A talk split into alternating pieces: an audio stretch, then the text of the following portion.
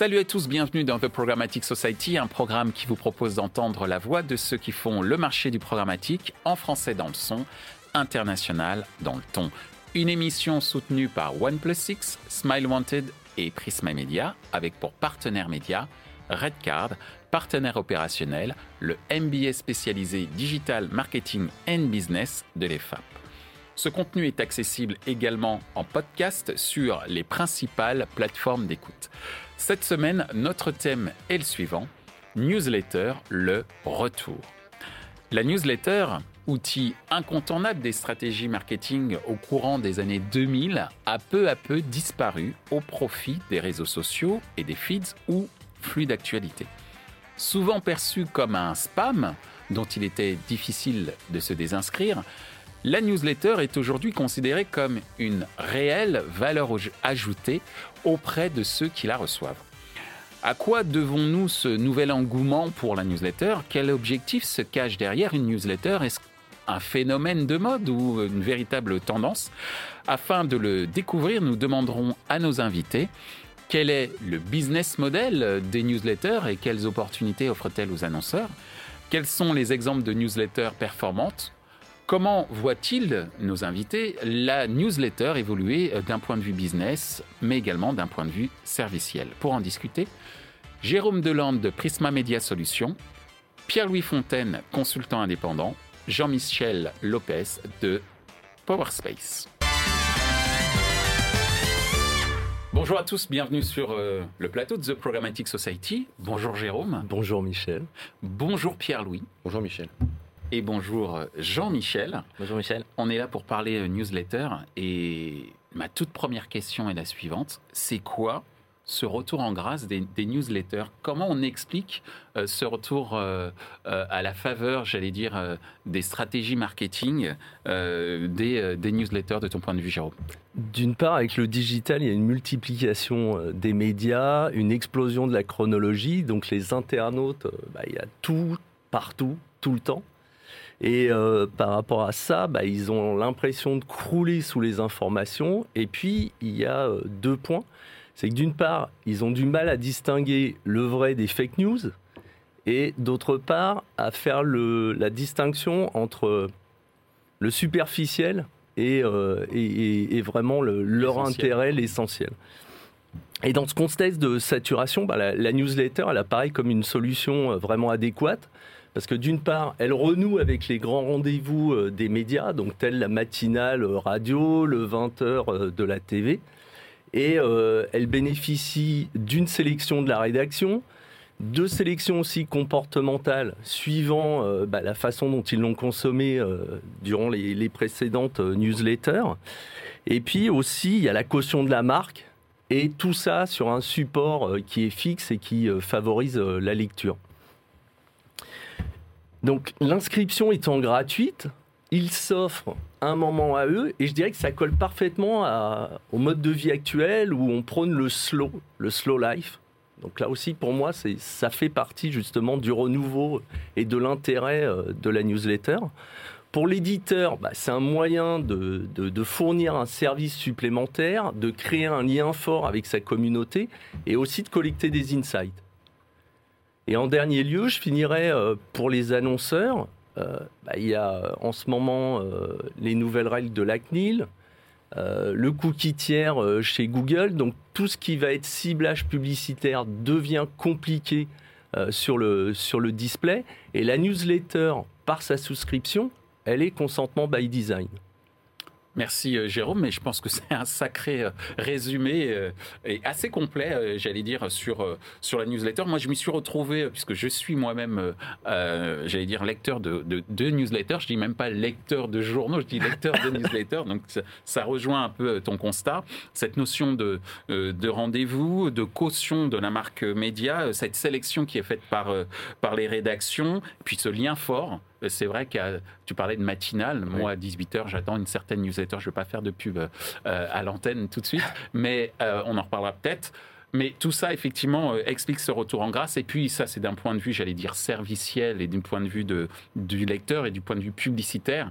La fin des cookies tiers, ce ciblage de plus en plus compliqué dans l'environnement web, offre, j'allais dire, un, support qui lui est conforme à la réglementation mm. CNIL notamment.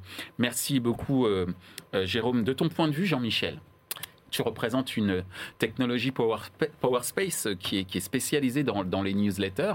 Donc je pense que tu es au premier chef pour nous expliquer ce retour en grâce euh, des newsletters. Oui. Bah, tout d'abord, je rejoins, je rejoins complètement ce que disait, euh, ce que disait Jérôme. Hein. il a fait un super résumé. Euh, ce qu'on ce qu'on observe, les, différents facteurs, c'est que la newsletter a toujours été présente dans, la stratégie marketing des éditeurs. Il y avait un côté assez euh, assez désuet quelque part pour les marketeurs euh, de, la newsletter avec l'émergence des, des, réseaux sociaux euh, qui ont commencé à être un, grand vecteur de diffusion de l'information. sauf que au, gré des années et de changement des algorithmes, etc., il était de plus en plus difficile de maîtriser euh, de maîtriser cette diffusion et cette communication auprès de ces, euh, auprès de ces différentes audiences. Euh, la, newsletter, elle est revenue, pour reprendre tes termes, entre guillemets, un petit peu en grâce ces dernières années, parce qu'il y, a, y, a, y a clairement pour les éditeurs, en premier lieu, une maîtrise totale de...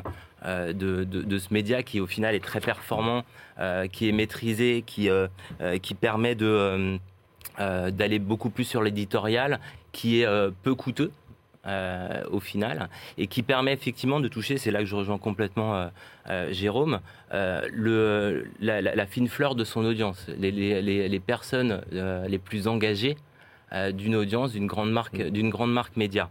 et dans ce développement, et là je, je rejoins aussi du cookie-less, des consentements, etc., qui est un vrai, vrai, vrai sujet pour euh, la récolte de, data et de first party data pour les éditeurs, il y a un élément très important. Euh, les éditeurs ayant repris ce rythme-là, ce lien-là avec, euh, avec des abonnés newsletter, il y a le sujet monétisation naturellement et, PowerSpace est, un des leaders là-dessus en, en, France. il y a euh, il y a une capacité de, beaucoup plus forte à monétiser ces audiences, ce qui pousse euh, en parallèle les éditeurs à, travailler euh, de plus en plus la qualité de leurs newsletters, à avoir des newsletters de plus en plus verticalisés, thématisés, et donc à élargir le, spectre vers une, audience qui est hyper engagée. Merci Jean-Michel. Je retiens cette notion aussi de contrôle de la part du, du diffuseur. Euh, il n'a pas de contraintes ou de réglementation, euh, je l'appelle la réglementation privée qui pourrait chambouler. Mmh. Quand je dis euh, réglementation privée, je pense à Google, Apple, entre autres, sur les cookies, qui pourrait du jour au lendemain mettre en péril un business model. Il y a le contrôle du contenu, il y a le contrôle de à qui effectivement ce contenu est diffusé. Et puis surtout, c'est très peu coûteux. Et Dieu sait que pour les médias, pouvoir diffuser de l'information au moindre coût, c'est extrêmement important. Et puis bien sûr, d'un point de vue publicitaire, une assurance de l'engagement euh, des euh, lecteurs autour du contenu, mais pourquoi pas aussi autour des contenus publicitaires qui pourraient y être intégrés. Ce qui m'amène à toi, euh, Pierre-Louis, puisque tu travailles avec beaucoup d'annonceurs qui, sans doute aussi aujourd'hui, se posent des questions sur une manière d'exploiter ce canal qu'est la newsletter dans leur stratégie marketing. Comment toi, du point de vue des annonceurs, j'allais dire, tu, tu, tu, analyses cette, ce retour en grâce? Bah, Déjà, effectivement, il y a 3-4 ans, euh, les newsletters, c'était délicieusement suranné, quoi, pour la faire courte. Euh, aujourd'hui, ça remonte en force, mais ça remonte pas autant en force qu'on aimerait que ça remonte en force, quelque part. Euh, parce qu'on a, quand on achète, un annonceur n'achète pas d'emplacement publicitaire directement sur le fournisseur de newsletters, il passe par son agence média et, voir par une régie qui agrège euh, un maximum de choses. Et euh, on voit commencer à apparaître des lignes dans les plans médias où il y a marqué euh, newsletter X, Y, Z ou tel fournisseur d'emplacement dans les newsletters. Mais ça reste une petite ligne dans un plan média où il y a le gros paquet programmatique, ensuite il y a le gros paquet search, le gros. Donc la newsletter, certes, remonte et elle remonte non pas par l'input des annonceurs, mais par l'input des fabricants et des créateurs de newsletters. Et c'est par le contenu euh, que la newsletter revient en grâce chez l'annonceur avec un frein ou un accélérateur qui est l'agence avec laquelle on bosse. Parce qu'en en fait, il y a une compétence à récupérer aussi côté agence qui a, à cause de ce, produit délicieusement suranné, euh, qui est un peu perdu quelque part chez les intermédiaires. Et d'un point de vue annonceur, c'est ça qui manque. Mais globalement, euh, la newsletter a un intérêt majeur puisque avec euh, le flock de Google, le cookie-less, etc., etc., euh, l'intégration contextuelle, je ne vais pas la faire courte, mais si on devait résumer, on revient aux années 2000 où on arrivait à bien intégrer avec du bon contenu. Quoi. Exactement, merci euh, Pierre-Louis. Alors justement, on, est tous d'accord sur ce fameux retour en grâce, on est tous d'accord sur l'engagement euh, de l'audience, ce qui crée de l'appétence euh, du côté euh, des annonceurs et une montée en compétence, on l'espère, tu viens de le dire, Pierre-Louis, de la part des intermédiaires, notamment les agences. Mais la question quand même, c'est c'est quoi le, business model des newsletters pour, pour les éditeurs Et puis surtout, quand on est un éditeur ou quand on est une agence, comment on explique aux annonceurs que ça a un vrai intérêt pour eux? Donc, Jérôme, c'est quoi le business model donc, de ces newsletters? Et comment on vend ça à un annonceur? C'est ça ma question. Je dirais déjà, on a la chance aussi d'avoir des interlocuteurs qui ont eu des expériences, on va dire, dans le marché de la performance. Et moi, je travaille beaucoup avec des annonceurs en direct parce que justement, ces gens sont passés par la performance et ils maîtrisent vraiment ça. Attends, alors justement, si tu parles du marché de la performance, ça veut dire qu'on a une typologie d'annonceurs sur les newsletters? C'est peut-être une question dans la question, et je pense notamment aux acteurs du shopping. J'ai plusieurs types de, de, clients et justement, il y a ceux qui euh, passent par des agences, mais j'ai aussi euh, mon équipe travaille avec euh, des annonceurs en direct et là, je vois bien que c'est vraiment des gens euh, que j'ai croisés déjà des années auparavant dans le marché de la performance, euh, qui vont être des directeurs e-commerce, des directeurs sur la génération de trafic, l'acquisition. Donc eux, eux viennent nous chercher en direct et, et ne, ne s'appuie pas sur l'agence. Mais après, il y a les agences médias aussi, et ça, c'est vrai que je le, on le voit depuis, on va dire, un an, un an et demi, qui commencent à, nous solliciter pour justement nous mettre en avant dans leur plan média.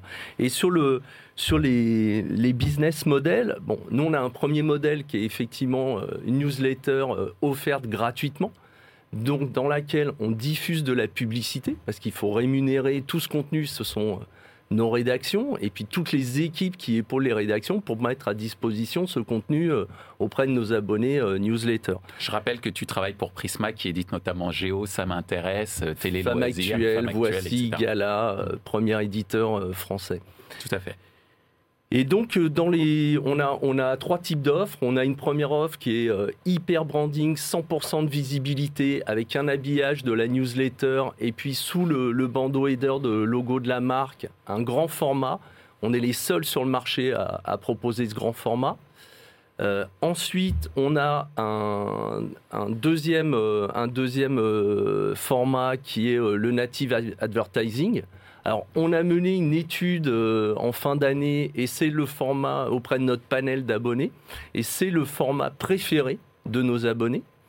Euh, Celui-ci, on le vend au clic. Il a et là, on parle d'engagement. On vend de l'engagement parce qu'on sait derrière que ces gens, ben, on le voit déjà sur nos sites, ils vont consommer beaucoup plus de, pages chez l'annonceur. Ils, et je donnerai des chiffres après. Enfin, ils sont très engagés dès qu'ils cliquent. Ils sont engagés avec la marque annonceur autant que quand ils cliquent sur un de nos articles. Et puis le, dernier modèle, bah, c'est le, le, modèle que moi j'appelle euh, le chiffre d'affaires indirect. C'est-à-dire que tous les clics sur nos articles, ben, en arrivant sur nos sites, effectivement, euh, on génère du, chiffre d'affaires euh, grâce à la publicité euh, programmatique ou gré à gré euh, sur, sur, sur le site de la marque Prisma.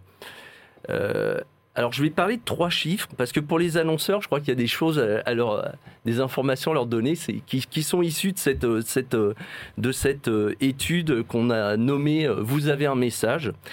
Déjà, 75% des personnes interrogées remarquent les publicités présentes dans les newsletters.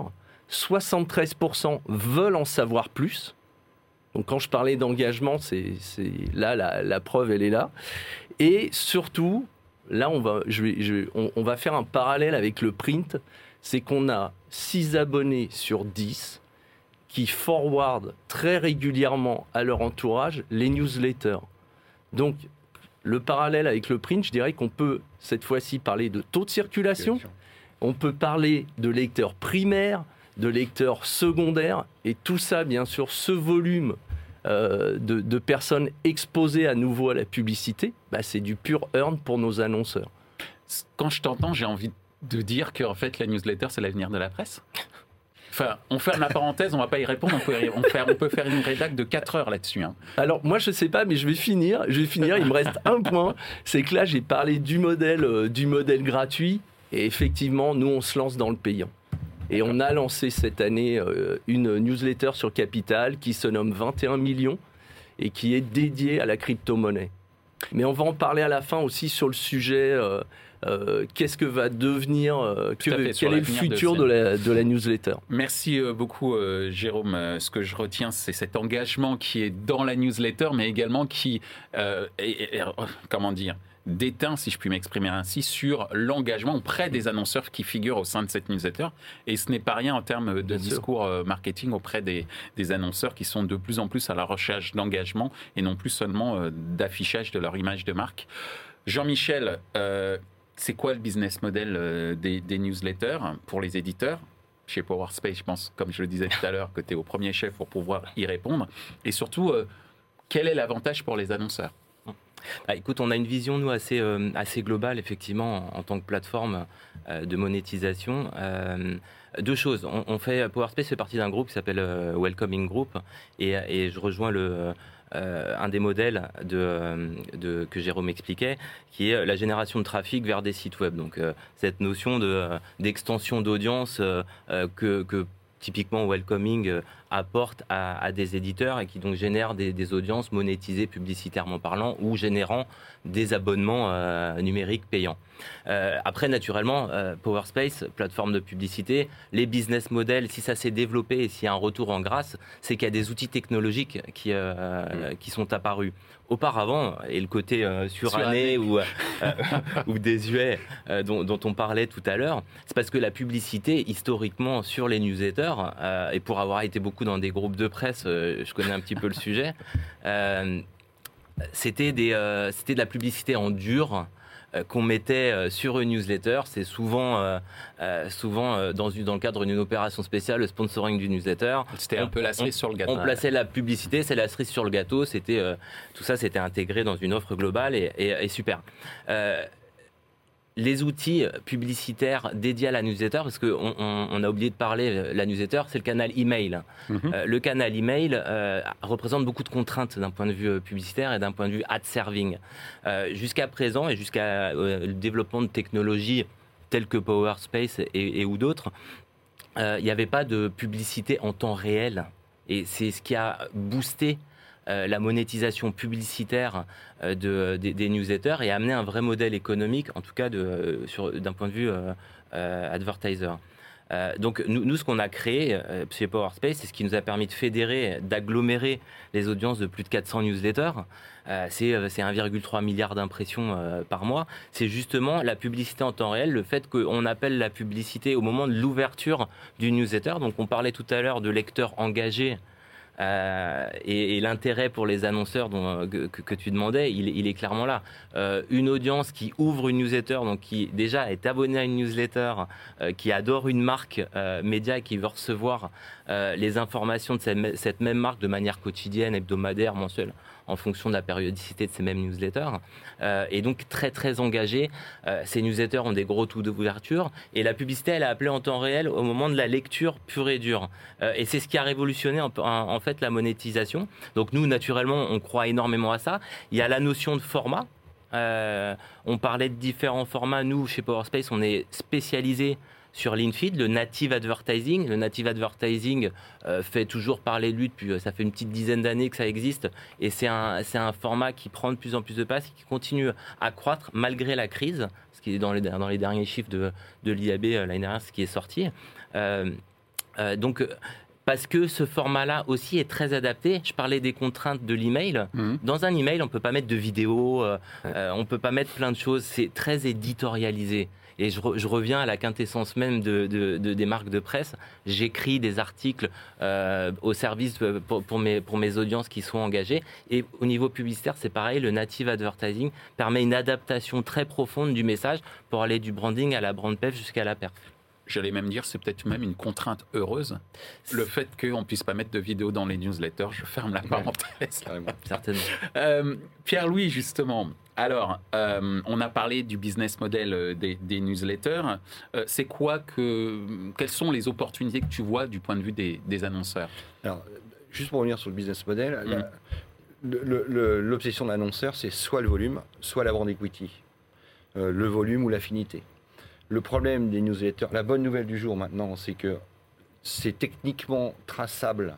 Donc, une vente newsletter peut rentrer dans un système programmatique aussi, ce qui n'est pas forcément une bonne nouvelle d'ailleurs, ou être vendue euh, presque on à l'unité ou au lecteur. Et donc, toute l'équation d'un point de vue business model, ça va être de dire est-ce que je vends de l'ultra affinitaire euh, Est-ce que je vends euh, de la protection la brand equity Et à ce moment-là, j'ai 15 257 individus auxquels- euh, auprès de qui je vais communiquer. Ou est-ce que je fais du gros volume et euh, je balance ma pub Comme je fais du display, je vais balancer euh, 200 000 bannières euh, sur 200 000 newsletters sans un contrôle réel du contenu qu'il y a autour. Donc on a un problème de brand equity.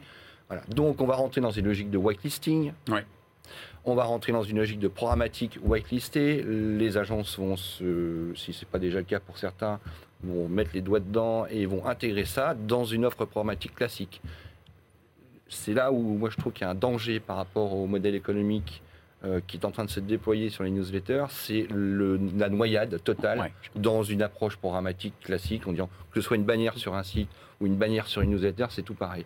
Et là, donc... euh, Ouais, c'est pour ça que la notion de format et également de contexte de diffusion publicitaire est clé pour assurer l'engagement dont on parlait tout à l'heure. Exactement. Donc, euh, c'est, c'est- mais c'est un vrai danger. Ça peut tuer la newsletter à 5 ans si. euh, parce que le réflexe euh, de base, ça va être très simple. C'est ben, on met une ligne programmatique Mm. newsletter dans mon achat via ma DSP. Quoi, Ouais, point. mais- mais en tout cas, le conseil, c'est vérifier le, le contexte de diffusion et même pour les éditeurs, euh, mettez le haut là sur le programmatique sur euh, la newsletter. Je le dis alors Mhm. qu'on est Ah, dans une, mais- émission mais qui s'appelle The clairement. Programmatic Society. J'ai aucun problème Ah, là-dessus. très clairement, c'est peut-être la dernière pépite euh, du digital, Tout euh, la tout à newsletter. fait. Donc, euh, il faut pas la massacrer. Quoi.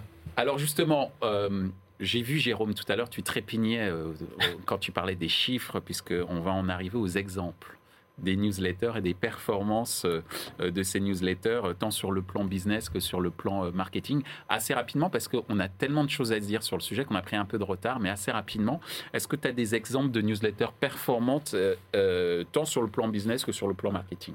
Ah, déjà, chez Prisma, on a 120 newsletters. On a deux quotidiennes par marque et après, on a des thématiques donc, qui sont envoyées sur des rythmes hebdo, bi-hebdo, mensuels. Moi, je vais parler d'un exemple, c'est un de nos produits que j'adore qui s'appelle la newsletter sur mesure. Donc, c'est une, une newsletter qui est sur un gabarit 50% euh, euh, d'articles qui sont des articles Prisma rédigés par notre rédaction et 50%, euh, les 50% restants, c'est de la coproduction entre notre rédaction et le partenaire annonceur. Et ça, ça permet justement une prise de parole euh, immersive, donc très, très engageante. Et, aussi, ça nous permet aussi de travailler avec le partenaire annonceur et de fournir à nos abonnés du contenu sur des thématiques dont on sait qu'ils ont euh, une envie, euh, un besoin, un souhait déjà exprimé auparavant. C'est du co-branding éditorialisé. Il y a une partie de co-branding euh, effectivement euh, dans, ce produit. Il y a aussi un sponsoring aussi du, du produit. Donc c'est un, produit qui est très intéressant. Et euh, pour rebondir sur ce que tu disais, il y a, aussi euh, ces thématiques-là permettent justement euh, ce que tu disais de, toucher euh, nos newsletters thématiques. Elles viennent d'une souscription aussi qui est liée. Donc, euh, donc la personne fait encore une fois cette démarche de dire je veux recevoir euh, la newsletter Femme Actuelle mais minceur, je veux recevoir la newsletter Géo mais aventure. Donc là aussi, quand l'annonceur va euh, être exposé au sein de ces newsletters, il touche un cœur de cible hyper appétant et, et on en a déjà parlé, donc très engagé aussi dans sa consommation du contenu publicitaire. Merci euh, Jérôme. De ton point de vue, euh, Jean-Michel, C'est quoi les newsletters euh, Est-ce que tu as des exemples de newsletters euh, performants, tant sur un plan business que sur le plan marketing? Oui, oui bah, je, peux, on- je, peux- je peux citer, alors peut-être sans citer les, les- les marques forcément, mais on, on peut, on- enfin, on- tu peux. on, on a, on, a, on a typiquement des, des newsletters pour, pour donner des périmètres différents. Des newsletters, on a une newsletter d'un- d'un pure player de, de, de l'information. Euh, donc sur des cibles euh, plutôt moins de 40 ans, euh, mais assez euh, entre guillemets assez branché, vraiment un, pu- un pur player. Euh, les chiffres, c'est euh, euh, un engagement de, de- de leurs abonnés avec des taux d'ouverture de newsletters qui sont de l'ordre de 44%, ce qui est Je rappelle que le taux d'ouverture, s'il a changé, moi j'ai le taux d'ouverture année 2000. Comme c'est sur année, je sais pas, peut-être que j'aurai encore raison en 2021. Je crois que c'est 20% le taux Ouais. d'ouverture moyen, c'est ça? 35 euh, chez Prisma. Bon. Euh, en- Donc ça montre que quand c'est très bien ciblé, euh, les taux d'ouverture dans, dans les médias, dans les médias, tu as une fourchette en général qui est entre 20 et 40 Mhm. euh, pour, euh, pour les newsletters euh, très performantes comme celle de Prisma et, et, et celle du, du, pure play- du pure player, en l'occurrence c'est Slate. Ouais. euh, qui, euh, qui a un taux d'ouverture de 44% et qui derrière génère justement parce que des gens très engagés qui ouvrent la newsletter parce qu'ils l'attendent euh, génèrent des CPM publicitaires qui sont de l'ordre de 2,50 euros Alors que le Euh, CPM moyen, euh, aujourd'hui, il est de combien? 0,10 euh, en, En en, display? En display il est de 0,9. 0,9 Ouais, entre 50 et 90 centimes le mille. ouais. D'accord, il faut que je revienne sur le marché.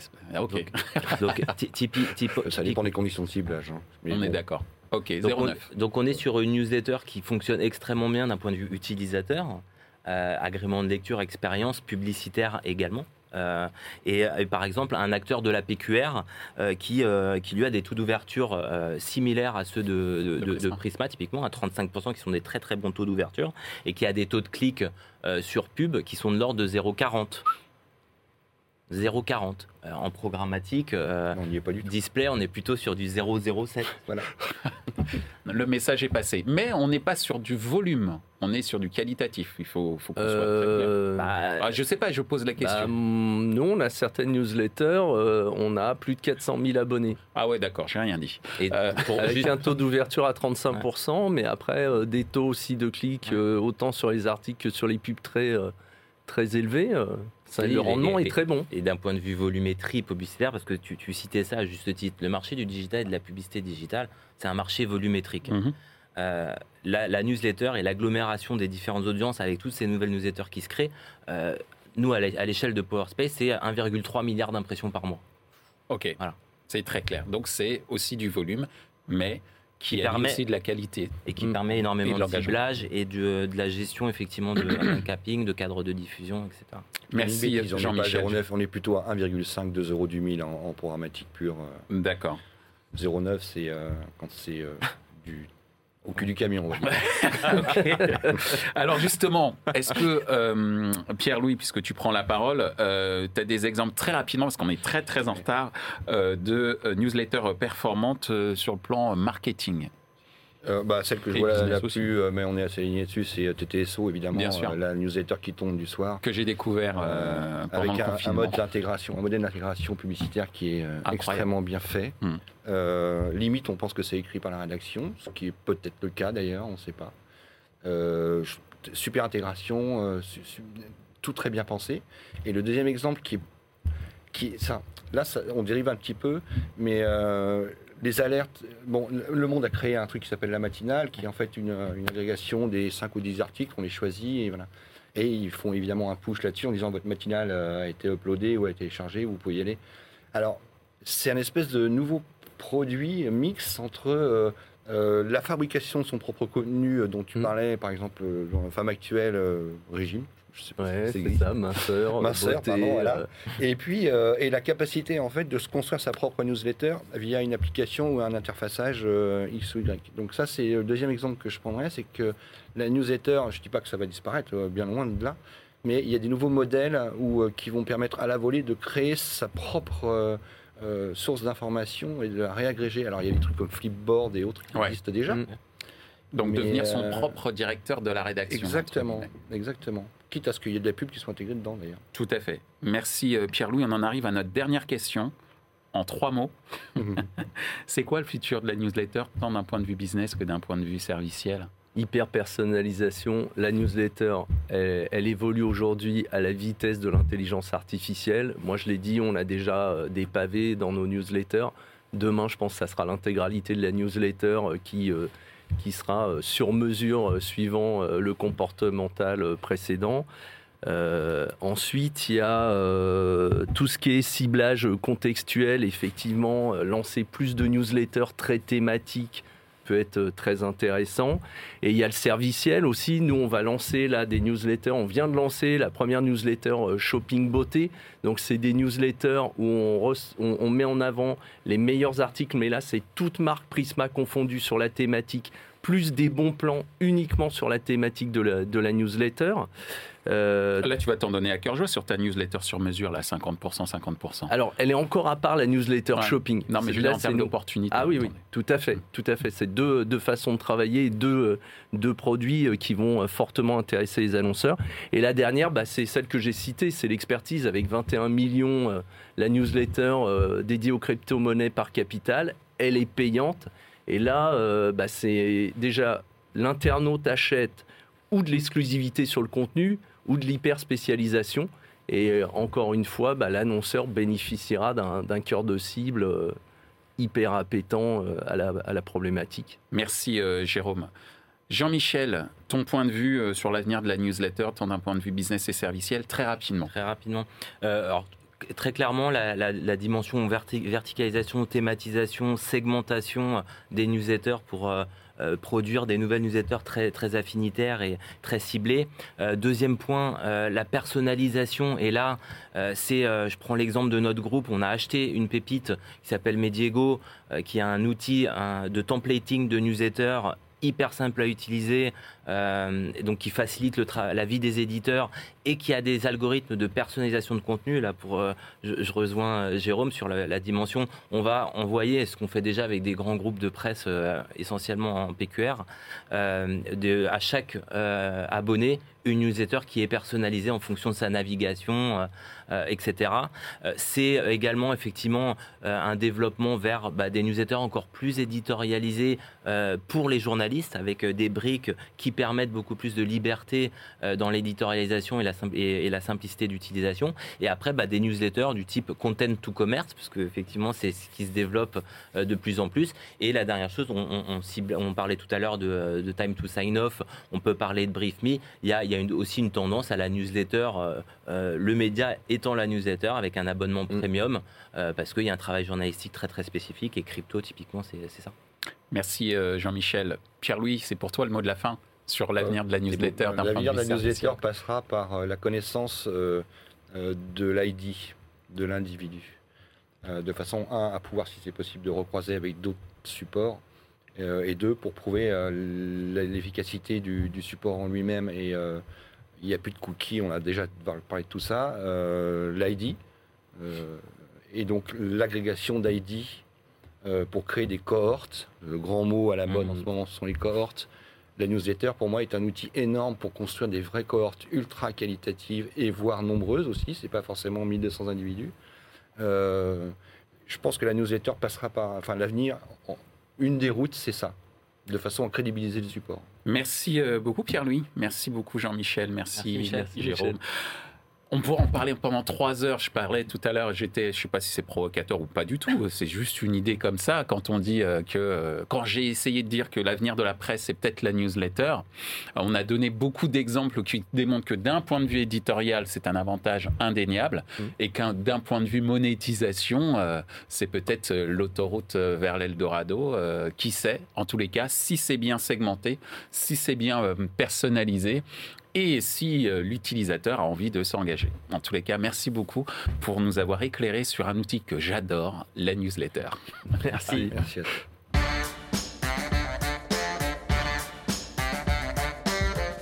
Ainsi s'achève ce débat autour de la newsletter. Ce contenu est accessible en podcast sur les principales plateformes d'écoute.